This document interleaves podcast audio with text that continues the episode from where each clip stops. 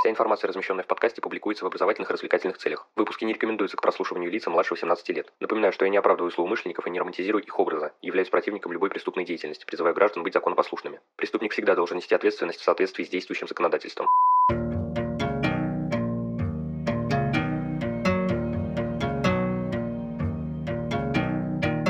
Всем привет, вы на канале Крим One, и сегодня мы продолжаем знакомиться с криминалистическими сказками от Вэл Макдермит. В общем, без лишних слов, поехали! 14-летнего мальчика по имени Джейми обвинили в том, что он обокрал дом в Северной Ирландии – След его руки нашли на наружной стороне подоконника ванной комнаты. Однако Джейми уверял, что никогда в жизни туда не заходил. Криминалист, исследовав дом, не нашла никаких следов пребывания в нем мальчика. Кроме того, защитники Джейми выяснили следующее. Хозяева обворованного дома накануне выставили на улицу собственную дочь в день рождения. Она пожила пару недель у друзей, а потом, когда родители отправились за покупками, вернулась домой, открыв дверь своим ключом и забрала часть вещей магнитофон, копилку, немного одежды и видеокассеты. Родители же по возвращении из магазина обнаружили пропажу и вызвали полицию. Однако следствие началось и закончилось следом пальца на подоконнике. Криминалист же расспросила друзей Джейми, и те рассказали, что любят играть во дворе этого дома в пиратов. Разновидность салок, в которой тебя могут осалить только если ты стоишь ногами на земле. У Джейми же, как выяснилось, был излюбленный трюк вскарабкаться по водосточной трубе и повиснуть, ухватившись одной рукой на подоконнике ванной комнаты. Если бы не настойчивость криминалиста, такая ловкость закончилась бы для него весьма плачевно. Следующая история также связана с проблемами при исследовании следов рук. 11 марта 2004 года в часы пик в пригородных электричках Мадрида одновременно взорвались 10 бомб.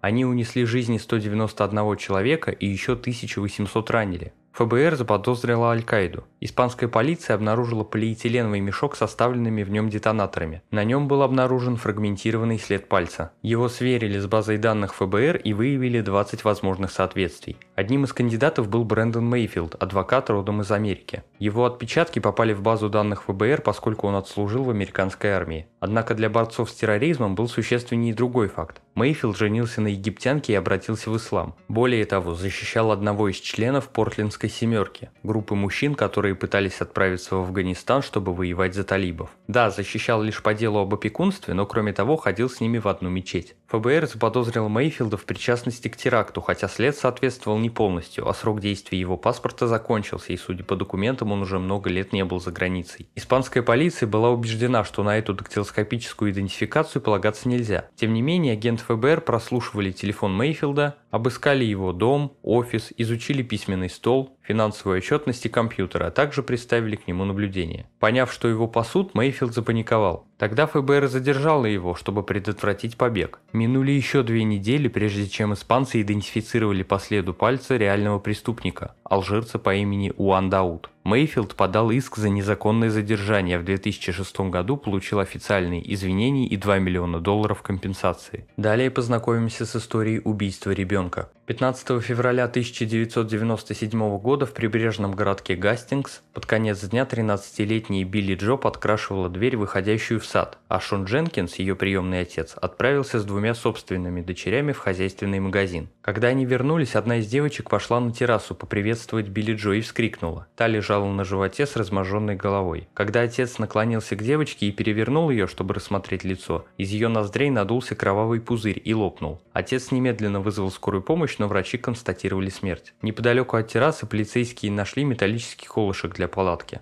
Аутопсия показала, что по черепу Билли Джо было нанесено как минимум 10 зверских ударов. На следующий день эксперты отыскали и брызги крови на внутренней поверхности дверей террасы, стене, а также на полу столовой. Когда ребенок умирает при подозрительных обстоятельствах, полиция, как правило, проверяет всех, кто с ним непосредственно связан. Поэтому на экспертизу отослали не только колышек, но и одежду Шона Дженкинса. А 22 февраля специалисты нашли на его брюках, пиджаке и туфлях 158 кровяных пятен, совсем крошечных и незаметных для невооруженного глаза. Главный вопрос заключается в следующем. Пятна попали на его одежду, поскольку именно он убийца, или умирающая Билли Джо обрызгала его, испустив последний вздох, когда он склонился над ней. Полиция арестовала мужчину 24 февраля, а 3 июня начался судебный процесс. Эксперт, выступающий на стороне обвинений, выпускал пузырьки из пипетки, наполненные кровью так, чтобы они лопались рядом с белой поверхностью. Брызги разлетались вниз и в бок на расстоянии до полуметра, но не вверх. Затем он наполнил свиную голову кровью и колотил ее таким же колышком для палатки, какой нашли возле Билли Джо. Тогда он весь оказался в крови. Эксперт же, выступавший со стороны защиты, проделал другие эксперименты. Он набрал немного собственной крови в нос и сделал выдох над белым листом бумаги, который держал на расстоянии вытянутой руки. Опять же бумага оказалась в брызгах. Обвинение доказывало, что Билли Джо была уже мертва к тому моменту, когда Дженкинс тронул ее за плечо, а потому не могла дышать. Однако неврологи не пришли к единому мнению о том, в какой момент мозг должен был быть поврежден настолько, чтобы дыхательная система не могла продуцировать еще один выдох. Патологоанатомы, выступавшие со стороны защиты, полагали, что Билли Джо дожила до возвращения своего приемного отца и выдохнула на него. В то же время в ходе перекрестного допроса два эксперта, представленные защитой, не исключили, что брызги на одежде Дженкинса могли быть обусловлены контактом с колышком для палатки. Шон Дженкинс заявлял о своей невиновности, но 2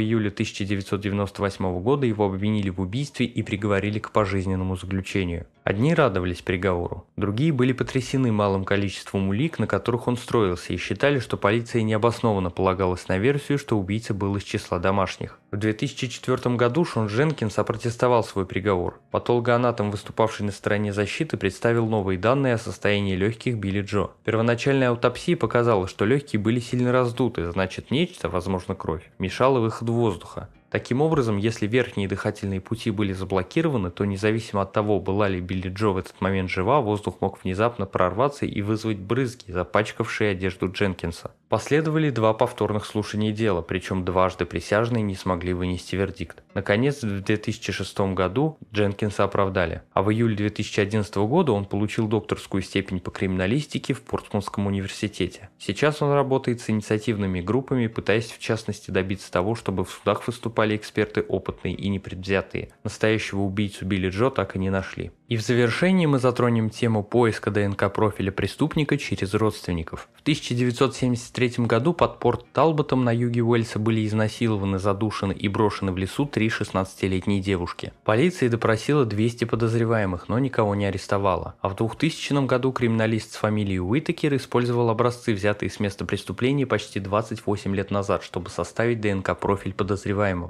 Сверка его с национальной базой ничего не дала. Но через год Уитакера посетила интересная идея. А что если в базе данных есть родственник преступника, человек с похожим профилем? Получив разрешение на поиск, он нашел вариант на 50% совпадающий с искомым. Этот профиль принадлежал одному гонщику автомобилей. Главным же подозреваемым стал отец вора, Джозеф Кэппин, скончавшийся 10 годами ранее от рака легких. Была проведена эксгумация, после чего Уитакер изучил образцы ДНК, полученные из зубов и бедер. Все сошлось. Наказывать преступника было поздно, но тройное преступление было раскрыто. Еще одно дело, раскрытое при помощи поиска ДНК профиля через родственников, случилось в 2004 году. Майкл Литл вел грузовик под эстакадой. Кто-то бросил сверху кирпич, который пробил лобовое стекло и ударил мужчину в грудь. Из последних сил Литл вывел грузовик на запасную аварийную полосу, после чего ему стало плохо с сердцем, и он умер. Результаты низкокопийного ДНК-профилирования образца, взятого с кирпича, не позволили экспертам найти полностью идентичный вариант в базе данных, но поиск через родственников привел к Рейгу Харману, который сознался в содеянном и получил 6 лет за непредумышленное убийство. Без новаторской технологии преступление, скорее всего, осталось бы нераскрытым. Что ж, на этом выпуск подходит к концу, благодарю за его прослушивание. Следите за подкастом на удобной вам платформе, не забывайте про одноименные группы ВКонтакте, Инстаграм и канал на Дзене. Рассказывайте другим о Crime One и проявляйте всяческую активность, мне будет приятно. А если вы захотите поддержать проект материально, добро пожаловать на Boosty, рад любой помощи. Но главное, всегда помните, нераскрываемых преступлений не бывает.